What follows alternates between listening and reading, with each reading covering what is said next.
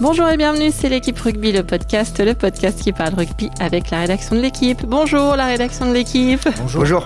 Bonjour. Cette semaine, on va se pencher sur euh, l'après-Brunel, puisque Bernard Laporte a évoqué ce week-end le, futur sélectionneur des Bleus. Puis on restera en équipe de France, euh, Liveretti Rakia et Paul Villemc, ayant tous les deux reçu leur euh, passeport français, sont désormais sélectionnables en équipe de France. On se demandera donc s'il faut les mettre dans le groupe pour le prochain tournoi. Et on terminera avec un déjà international, euh, Antoine Dupont, qu'on a connu international en 9 et qu'on va jouer en 10 à Toulouse. On va se demander si c'est un peu, un peu bizarre comme idée. On parle de tout ça avec les journalistes de la rubrique rugby de l'équipe. Aujourd'hui, Clément Dossin, salut Clem. Salut Cricri.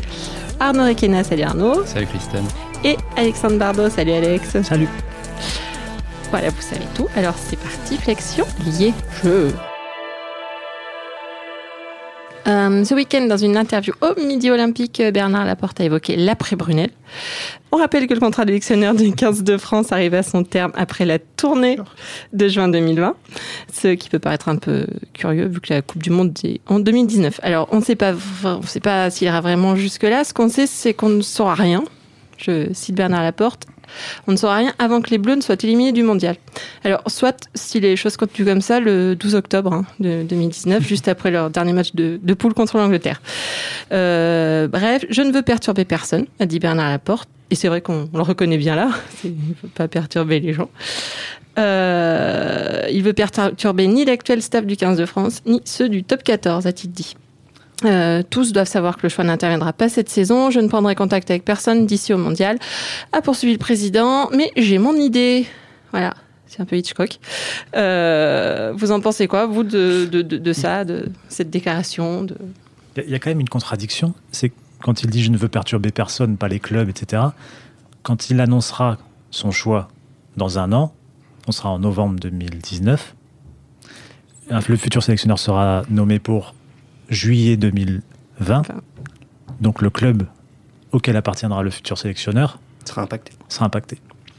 Donc en fait, on fait que repousser le problème d'un an. C'est un mmh. calcul un peu bizarre. Euh, effectivement, cette année, aucun club ne sera perturbé, mais l'an prochain, il y aura un club qui sera perturbé. Ou pas. Ou pas, si c'est pas un sélectionneur de club. Mais sauf qu'aujourd'hui, la tendance. C'est Jacques Brunel qui continue. Oui, non, bien sûr, mais Aujourd'hui, il a, intérêt à faire une belle Coupe du Monde. Bernard Laporte lui-même dit qu'il Bernard Laporte lui-même dit qu'il veut pas perturber de club. Donc ça veut dire que c'est une, possibilité que le futur sélectionneur appartienne à un club du top 14. Hmm. Donc en fait, moi je trouve que c'est un argument, euh, c'est un argument bizarre. Euh, et le deuxième, la deuxième chose, c'est que dans 6 euh, ans, non 5 ans, hmm. la France organise la Coupe du Monde. Elle n'est pas en position de force aujourd'hui. Elle a beaucoup de choses à rattraper.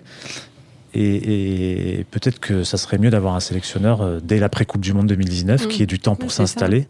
Là, au fond, le sélectionneur, il va perdre. Le sélectionneur qui prendra l'équipe de France, il aura perdu un an. Et, huit, et, huit matchs. Et huit matchs, ouais. C'est curieux, non Déjà, à l'origine, ce contrat, on, sait pourquoi il était de. Bah, non, on ne sait pas parce que. c'est la demande de Jacques Brunel. Ouais, et puis surtout. Qui avait un contrat jusqu'en 2020 avec Bordeaux surtout, ce qui est quand même étrange, c'est la manière dont ça s'est passé. Rappelons, rappelons, que dans un premier temps, on a tous compris, alors on, ou alors on est tous euh, ça même été écrit. demeurés, que euh, Jacques Brunel était sous contrat jusqu'à la Coupe du Monde 2019. Ce qui est l'usage, chez nous en tout cas, depuis euh, toujours, c'est des contrats qui vont de, de post-Coupe du Monde à la Coupe du Monde suivante. Mais Jacques Brunel, lui, il avait déjà expérimenté ça avec l'Italie. Il a fini son mandat euh, avec l'Italie après le tournoi 2016. Mmh. Donc il a, il a continué euh, après la Coupe du Monde 2015 pendant quelques mois encore à la tête de l'Italie. C'est effectivement, moi je rejoins Alex, c'est effectivement un, un, timing qui est un peu étrange parce qu'on va, on va amputer le mandat du, du futur sélectionneur de, donc de quelques mois, de huit matchs. Euh, si on part du principe qu'il en dispute 40 euh, euh, d'une Coupe du Monde à l'autre, c'est quand même voilà un cinquième de son mandat qui, qui, qui est amputé, c'est beaucoup, pour faire des essais. On sait que la première année elle est importante pour à la fois tester des formes de jeu, tester des joueurs. Donc, donc voilà, c'est tout ce temps-là qu'il qu'il n'aura pas à sa disposition même si, enfin, on, parle quand même un petit peu. Il, a, il, a, il peut dire ça aujourd'hui, la porte. il, il, a aussi, il disait aussi il y a un an qu'il virait jamais euh, hein, Donc peut-être que la Coupe du Monde sera un tel fiasco que Jacques Brunel euh, s'en ira. tout, est, tout, est, tout, est, tout est imaginable à, à, à, l'instant où on parle. On verra, on verra à ce moment-là. Mais c'est vrai Sauf que, s'il y a une décision à prendre pour un, un, sélectionneur après la Coupe du Monde 2019. Il faut y réfléchir, dès maintenant et quasiment anticiper mais, pour, pour, que son club soit prévenu que dans un an, il, allez, disons par exemple Franck Azema au hasard, parce que c'est un des favoris, euh, ben, il faudrait que Clermont, si jamais euh, la Bernard Laporte nommait Franck Azema en 2019, euh, Clermont soit prévenu dès maintenant pour pouvoir se retourner. Ça s'est vu que parfois la fédération pique un, mm. manager à un club en cours de saison, mais c'est pas c'est pas confortable pour le club. Ça met pas tellement d'huile dans les rouages entre les clubs et les, clubs et la fédération, donc c'est mieux d'anticiper. Mm. Bernard Laporte est revenu dans le rugby grâce à ça, avec Pierre Camus qui avait déshabillé Toulon en plein mois d'août. Euh, de, Philippe. Saint-André. Mm. Et ça avait mis un joyeux bordel. Là, après, je crois pas un instant qu'on attendra euh, euh, octobre 2019. pour moi, ce sera ficelé avant. Il y aura Pierre-Paul ou Jacques qui sera, il y aura une, shortlist, on dira voilà, et, c'est toi qui, c'est toi qui va prendre, et, ton club le sait, et il se retournera. Oui, mais donc, donc tout le, tout le côté, parce qu'en fait, il y a une théorie qui circule, enfin, qui est une théorie qui dit que c'est mieux de ne pas connaître le nom du futur sélectionneur pendant la Coupe du Monde parce que ça perturbe les joueurs. Parce que, effectivement, le sélectionneur, on dit que le sélectionneur aurait, aurait moins d'autorité vis-à-vis de son groupe. Je, trouve ça assez. Euh, bon, ça, c'est un argument qui se discute.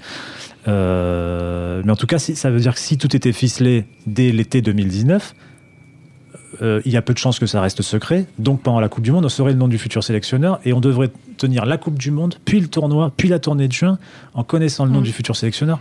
Enfin, tout, ça paraît quand même un peu, euh, je sais pas, mal, mal pensé, mal bricolé, mal ficelé. C'est aussi le. De toute façon, c'est des situations complexes parce que à partir du moment où la Coupe du Monde a lieu pendant la saison hmm. régulière top 14, ça crée un, problème. Mais je ne crois pas que la solution choisie euh, écarte le problème en fait. Hmm. Moi, j'avais trouvé que la dernière passation était très.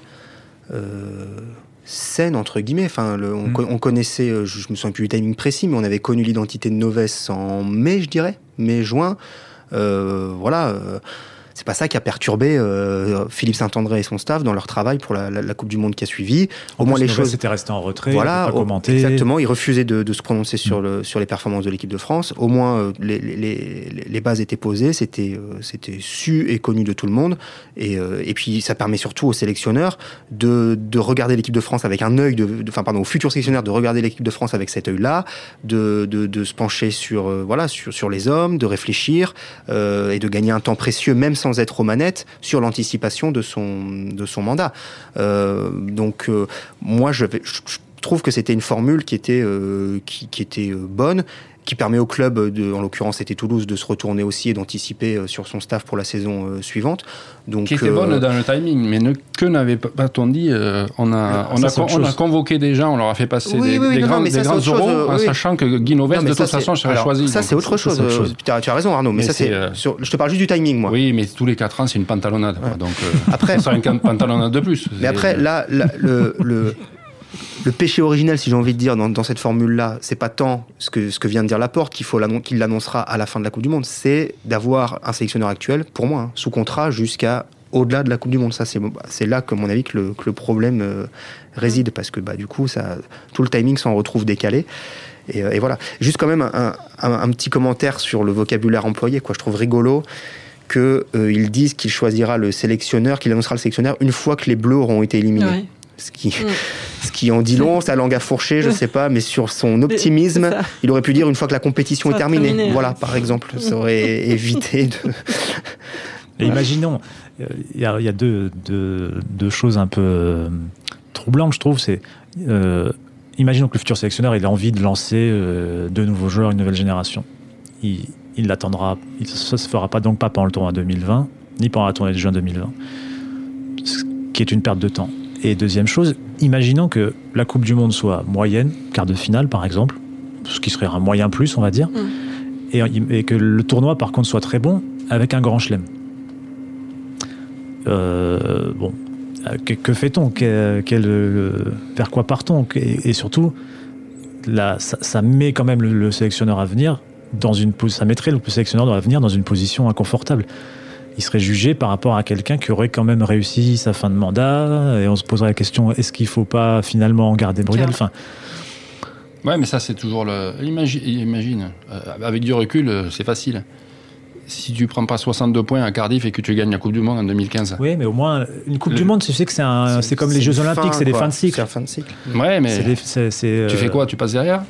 Et, le, ça semblait invraisemblable, mais ça semblait presque aussi invraisemblable que Marc Lévremont perde la finale de la Coupe du Monde d'un point en 2011. Hein. Mmh, mmh. Mais il y a un côté cycle quand même. Et à un point près, euh, tu te dis, mais euh, il fallait pas le garder Juste même si c'est euh, si c'est appuyé sur sur rien, lui il dit qu'il a sa petite idée déjà du, du prochain sélectionneur. vous vous en avez des idées ou Alex a évoqué Azema, qui est un, des noms qui revient. Il y a Mignoni, dont on sait que euh, il a été l'adjoint de Laporte et que je crois qu'ils s'entendent bien et qu'il fait du bon boulot à Lyon. Euh, Urios, ça semble écarté. Urios, c'est fini. Ah bah, c'est pas, hmm. Il l'a dit lui-même. Hein. Hmm. Il renoncera. Je pense que c'est un homme de parole et que son, son contrat, l'UBB, il va l'honorer jusqu'au bout, quoi qu'il arrive. Puis il n'avait pas senti de, de signaux et d'envie particulière euh, venant de Marcoussi. Il n'a pas vu de fumée blanche. Euh, et puis après, il y a la piste du sélectionneur étranger, puisque Laporte le dit lui-même, il, ne l'écarte pas. Alors il fait une drôle de proposition. Je relis son interview là, parce qu'il dit que s'il optait pour un sélectionneur étranger, il euh, il ferait passer ça par référendum auprès des clubs ce serait voilà, il dit ce serait une, telle, révolution euh, mmh. qu'il faudrait l'assentiment de l'ensemble du rugby français, bah, du club, des clubs amateurs, je pense, enfin de, des, ah des clubs qui dépendent de la FFR. Voilà. Mmh. Donc, Parce que les clubs de top 14 ont déjà tous des entraîneurs étrangers. Oui, oui, oui. Pour eux, ce serait pas une révolution. Mais euh, et donc, et, donc partant de là, voilà, oui, Verne Cotter, mmh. euh, qui d'autre? Joe Schmidt, c'est pour la Nouvelle-Zélande plus que pour nous, je crois. Hein. Ouais, puis Joe Schmidt a quand même. Enfin, si on lit entre les lignes ce qu'il dit, il veut, mettre, euh, il veut mettre sa, famille. Euh, donc c'est peut-être même pas la Nouvelle-Zélande du tout pour mm. Joe Schmidt, je sais pas. Stevenson, il y en a des, des, entraîneurs. Mm. Stevenson, après les Blacks, il viendra en France Il est joueur quand même. Le problème, c'est réussir à les attirer, les sélectionneurs étrangers aujourd'hui. Parce que euh, aujourd'hui, un Hansen ou un Schmidt, euh, ils ont quand même des systèmes euh, de fonctionnement autour de leur équipe nationale qui, qui sont. Va m'acheter une clinique. Quand un mec se coupe, coupe un doigt, il va m'acheter une clinique, on lui ramène une clinique. Hein. Ici, ça marche pas comme ça. C'est ça. c'est ça. C'est difficile pour. Mais on en rit, mais c'est difficile pour. on en revient toujours au fameux système français. Mm. Tu qui c'est qui, qui avait entraîné le Leinster qui, euh, qui, qui, disait, mais Joe Schmidt, il, il, était à Clermont, et la différence qu'il y a entre Clermont et le Leinster, mais voilà, c'est ça, tu as besoin d'un truc, ben, tu vas te servir. Ouais. On te l'amène. Il y avait un remarquable papier de. Quoi que tu. Remarque à papier de Fred Bernès, là, il y a, il y a 10 jours avant le match contre la Nouvelle-Zélande, où il expliquait que Joe Schmidt, mais il, fait, il fait la pluie et le beau il fait ce qu'il veut. Mm-hmm. Il, les joueurs en Irlande sont des pions que Joe Schmidt euh, place sur l'échiquier comme il en a envie. pions payés par la fédération, voilà. donc il les déplace. Toi, tiens, à toi, tu es numéro 10, t'es prometteur, mais tu joues pas au Leinster parce que t'es derrière Sexton. Bon, bah, on va te, on va te mettre, je sais plus, à l'Ulster ou au Munster, et, voilà. Et donc, il ça fait, pourrait se faire en France. Euh, comme on a bien ri, on va changer de sujet. Euh, il avait été beaucoup question d'eux lors de l'annonce de, la liste pour les tests de novembre. Il est à nouveau question d'eux Aliveretti Raka, l'ailier de Clermont, et Paul Villemc, le deuxième ligne de Montpellier, l'un fidjien, l'autre sud-africain, sont désormais tous les deux français de passeport, ce qui leur ouvre la porte de l'équipe de France, euh, résolument fermée au nom détenteur d'un passeport français par Bernard Laporte et donc par Jacques Brunel, qui avait dit en octobre quand ils auront le passeport, on pourra en discuter. Bon, bah, on peut on peut en discuter. Euh, messieurs, je sais pas, ils sont indispensables à l'équipe de France. Euh, est-ce qu'il faut qu'ils qu'ils intègrent le groupe? On rappelle que ça va arriver vite, hein, là, comme, comme dirait ma grand-mère. Prochain match des Bleus, c'est le 1er février à la maison contre euh, le pays de Galles, qui n'a pas perdu un match depuis 1987. Euh, quoi. Euh, victoires consécutives. Ce serait moins compliqué avec, avec eux dans le groupe, vous pensez? Enfin, Je pense qu'il y a deux questions. Il y a une question philosophique et une question sportive. La première, la, question philosophique, c'est est-ce qu'il faut appeler des joueurs d'origine euh, non, non, formés en France, on va dire, parce que ce sont des joueurs français, mais non formés en France, est-ce qu'il faut les appeler en équipe de France? Et la deuxième, c'est est-ce qu'ils apporteront des choses? Sur la première, moi, je pense pas. Sur la première question, je pense pas que le fait de l'obtention du passeport solde complètement la, question. Puisque en fait, euh, si on écoute notamment Bernard Laporte, et c'est un peu l'idée de pas mal de gens, c'est il faut protéger la formation française. Donc je ne vois pas en quoi faire jouer Raka et Villemc français protège la euh, français de passeport, protège la formation française, puisque ces deux-là n'ont pas été formés en France. Donc je pense que ces thèmes-là existent et existent toujours malgré leur passeport et continueront d'exister. Après la question sportive, moi, je, enfin, je trouve que Raka euh, est, est, un disque. Enfin, voilà, il n'y a, pas meilleur ailier français aujourd'hui, je pense, en qualité, en qualité individuelle en tout cas. Et il traverse le terrain, il est exceptionnel. Euh, Willem C, euh, je, je, sais pas, je pense que ça se discute davantage. Je suis pas, je suis pas convaincu qu'il soit de la dimension des deuxièmes lignes internationaux qu'on voit euh, euh, en Angleterre, en Nouvelle-Zélande, en Afrique du Sud. Il est, c'est un gros gabarit, il se déplace, mais c'est pas, il se déplace pas non plus comme un fou. Et puis c'est pas un grand technicien. Euh, voilà, voilà. J'ai pas l'impression qu'il surclasse les, les, deuxièmes mm. lignes français. Disons qu'il surclassait peut-être il y a un an. Mais là, j'ai l'impression que. Il plafonne. C'est comme si son, cette histoire-là, euh, puisqu'on rappelle qu'il avait, il devait être convoqué, on le sait, de sources sûres désormais, euh, pour le, la tournée de novembre, puis finalement il y a eu un, un veto présidentiel.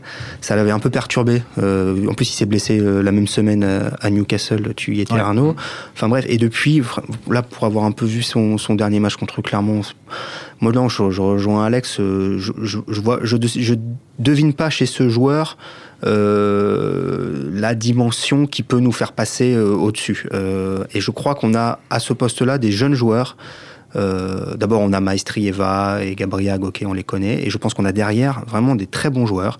Lambé, Jolmes à La Rochelle, euh, Ituria, euh, euh, à Toulouse, ça en fait au moins trois. Euh, Ituria qui peut remonter éventuellement en deuxième ligne si besoin. Enfin bref, je pense qu'on a du matos quoi et que et que on n'a pas pas vraiment besoin d'aller chercher ce joueur qui effectivement a une densité physique supérieure, a malgré cette densité physique une bonne capacité de déplacement, mais qui manque de de gestuel, de, enfin, c'est quand même très monolithique. C'est souvent le ballon sous le bras et je vais percuter. Et c'est euh, bizarre parce qu'à Montpellier, il joue pas comme ça. Non, mais enfin, bon, voilà, c'est.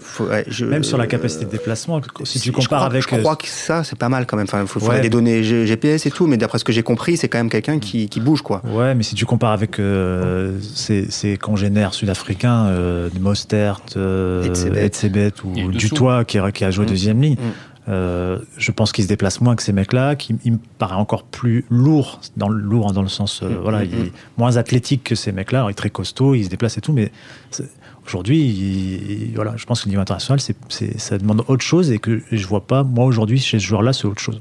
Après Raka, je, redis exactement la même phrase que j'ai dit la semaine dernière. Euh, on en parlait avec Max. Il traverse le terrain en top 14. Et ça reste, il faut, évidemment, je suis d'accord. Je pense qu'il n'y a pas un ailier français dans le cheptel qui, lui arrive, non pas à la cheville, mais à l'épaule. Mais il faut voir ce que ça va donner au niveau international. Euh, c'est pas non plus euh, Raka l'assurance tout risque euh, sur euh, les ballons hauts, sur voilà donc donc dans des matchs fermés, dans des matchs avec des défenses très très bien organisées et tout ça, je demande à voir. Mais ouais, je pense qu'il mérite quand même qu'on qu'on le teste. Quoi. C'est-à-dire que là, même quand c'est fermé, il arrive à ouvrir en top 14. Donc ça, il est, moi, il est plus attendu maintenant quand même, et il fait moins de d'énormes différences, sauf contre Agen le premier match de la saison, mais il fait moins d'énormes différences qu'il n'en faisait l'année, les deux années passées, parce que voilà, tout le monde flippe de lui, donc mm. euh, il est surveillé. Faut voir, faut voir. Arnaud, toi? S'ils sont meilleurs, oui, ils peuvent jouer, mais euh, après, euh, Alex parlait de philosophie. là, il y a un moment, en rugby, tu peux les règles internationales font que tu n'as pas besoin d'être euh, du pays pour jouer. Bon, là, là on, complique la donne en disant ils sont français. Ben, t'es français, t'es français. pas... Clément, il n'est pas plus français que Willem C, ou moins. il est français. Euh, après, ce qui est de la. De, de, protéger la filière, moi je suis un peu plus vieux que vous, c'est surtout, tu te demandes la trace que laissent ces, ces joueurs en équipe de France, en fait. C'est euh, parce qu'ils se sentent très français, mais euh, Tony Marsh, qui a porté beaucoup l'équipe de France, ben, il vient en Nouvelle-Zélande. Peter de Villiers, il était entraîneur de, des Springboks. Euh, là, il est au stade français.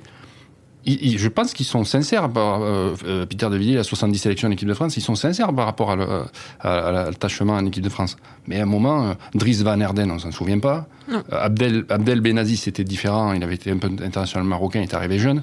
Mais c'est ça qui est aussi. Euh, mais euh, Et, là, c'était pire, si on peut dire, c'est qu'ils n'étaient même pas français, les mecs. Aujourd'hui, ils ont un passeport français.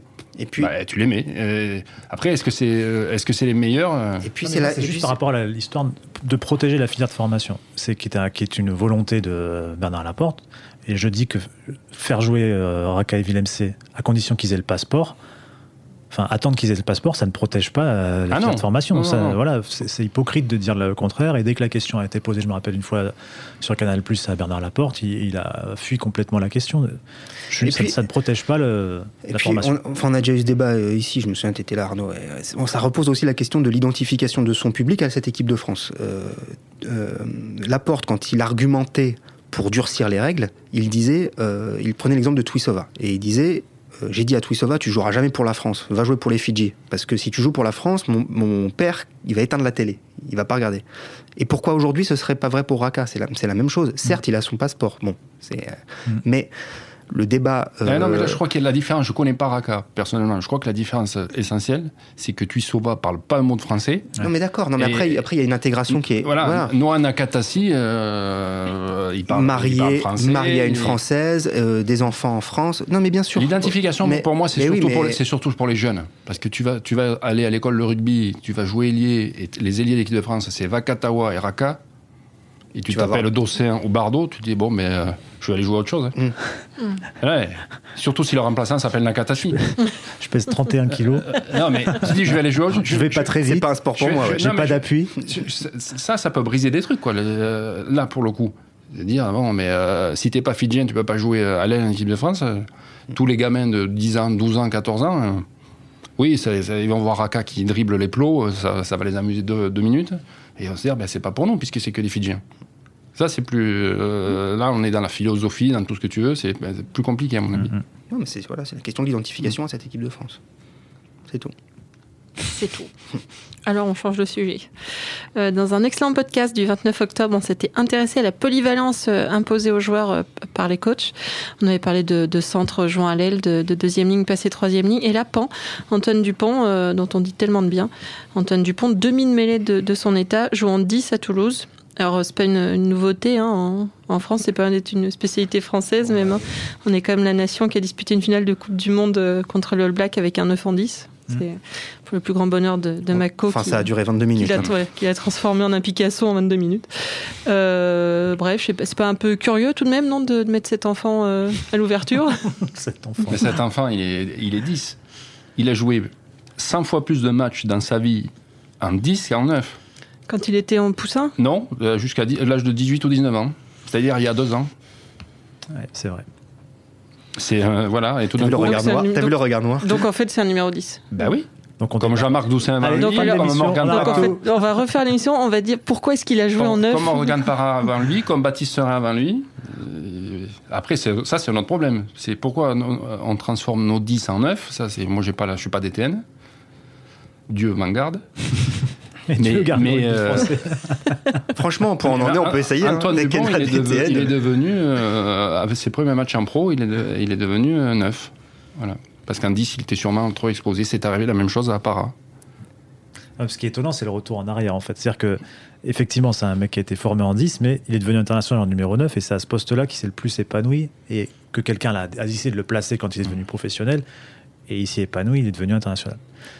Euh, il est, bon, et il est possible que ce soit le titulaire de la Coupe du Monde. C'est pas celle-là, ce sera peut-être celle d'après. Et, aujourd'hui, en fait, on fait un.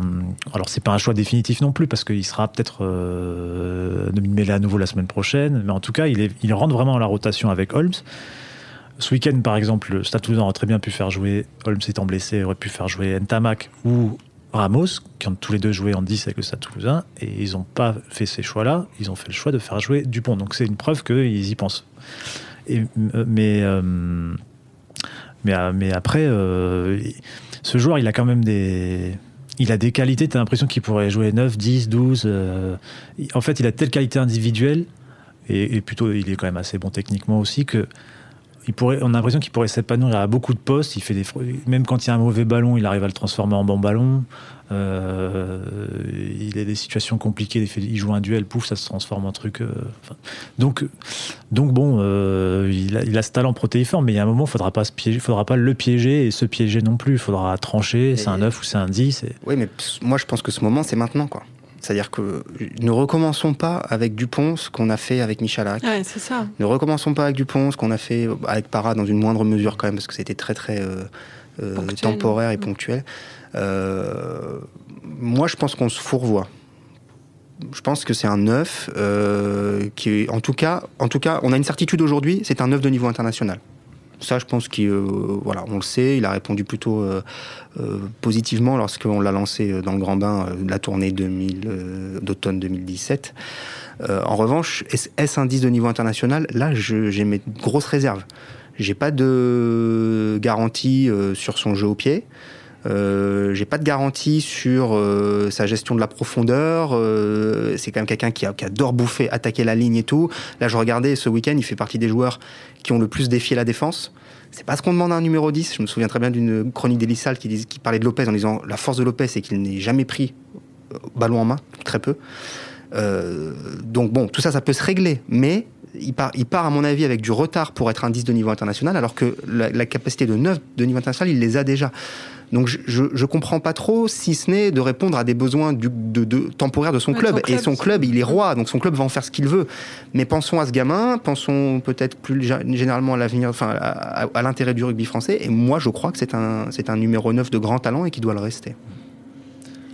Mais son club, il doit composer aussi. Peut-être que, que Bézi, après avoir été polytraumatisé par euh, Guy Norvès dans ah, son premier tournoi. Il est super bon. Voilà. Mais oui. Et, peut-être que Bézi, Dupont, c'est mieux que Dupont euh, et de Nemours à, l'ouverture. Enfin, euh, mm, mm, mm. Tamac, si. On peut pas non plus. Romain Tamac, moi j'entends tous les gens dire c'est pas un 10, il est pas assez costaud, il est pas si, il est pas là. Il faut l'installer en 12. ah, puis il est très bon voilà, Donc, euh, voilà, aussi, voilà, euh. donc il est, il est là, si tu l'installes en 12. Euh. Non, mais c'est ce que je dis, c'est que le club, le club de toute façon est roi, et c'est Mola qui décidera de, de l'avenir à court terme de. De, de, Dupont. Il en fait bien ce qu'il veut, c'est son, Après, son droit. Tu as des mais... de mêlée partout sur l'armoire. Regarde, quand il est valide à, à Bordeaux, Lesgourg qui joue à la mêlée, Serein joue en 10. Ouais, mais tout ça, c'est des problèmes pour, mmh. euh, pour le rugby français dans un mmh. sens, enfin pour l'équipe de France en, mmh. l'occurrence. Donc, euh, il faut dire que c'est quand même très spécifique à la France. Genre, je, je pas beaucoup d'exemples. Là, j'en ai même aucun qui me vient dans, dans un pays euh, Irlande, Nouvelle-Zélande, Angleterre, Écosse, Galles, d'un joueur qui fait 9 qui aujourd'hui qui fait 9 et 10, qui passe de l'un à l'autre. Euh, non, oui, on en a eu, on a effectivement para Michalak. La, on en a eu avant, même dans les années 70, tout ça. Je sais plus, c'était un papier de Dominique Sartre, je me souviens. Je sais plus qui, qui, disait ça dans le papier, je me demande si c'était pas euh, Didier Retire. Que euh, notre rugby français, est, le rugby français est organisé autour du neuf chez nous, c'est mmh. voilà, c'est lui, c'est lui le chef, c'est lui le patron, mmh. c'est c'est lui qui dirige, c'est lui qui prend d'ailleurs beaucoup de jeux au pied à son mmh. compte. Enfin voilà, bien plus que chez les Anglo-Saxons où le 10 est vraiment souvent le dépositaire de, du jeu. Donc ça, c'est peut-être une des explications qui font que nos meilleurs joueurs, ou qu'ils évoluent, enfin, euh, à la charnière, ah tiens, lui il est bon, allez tiens, on va, hop, on va le mettre à la mêlée parce qu'on va voir vraiment le, le, meilleur demi-mêlée possible, quoi. Dès qu'il y a un, dès, 10 avec un, gabarit euh, un peu flué, ou pas, pas, voilà, hop, euh, type Michalak. Para, Dupont. Si tu avais poursuivi ta carrière, tu aurais fini à la mêlée. Ouais, ouais. dans la mêlée peut-être, sous la mêlée. Non mais après sur Dupont, il y a un truc, il est quand même super à l'aise ce joueur quand euh, il prend le ballon euh, arrêté derrière un ruck par exemple et qu'il y a des petits, dans, des tout petits espaces, euh, il arrive à se faufiler. En 10, c'est moins possible, ça quand même. On est, on est, on est davantage loin de la ligne d'avantage, et c'est des ballons plus de gestion, on est davantage visible de la défense. Et, donc, je me demande si ces qualités s'exprimeront euh, ses qualités de, d'appui s'exprimeront complètement en numéro 10. Il faut quand même dire, quand je dis ça, il a quand même marqué trois essais contre Perpignan il n'y a pas longtemps en position de numéro 10.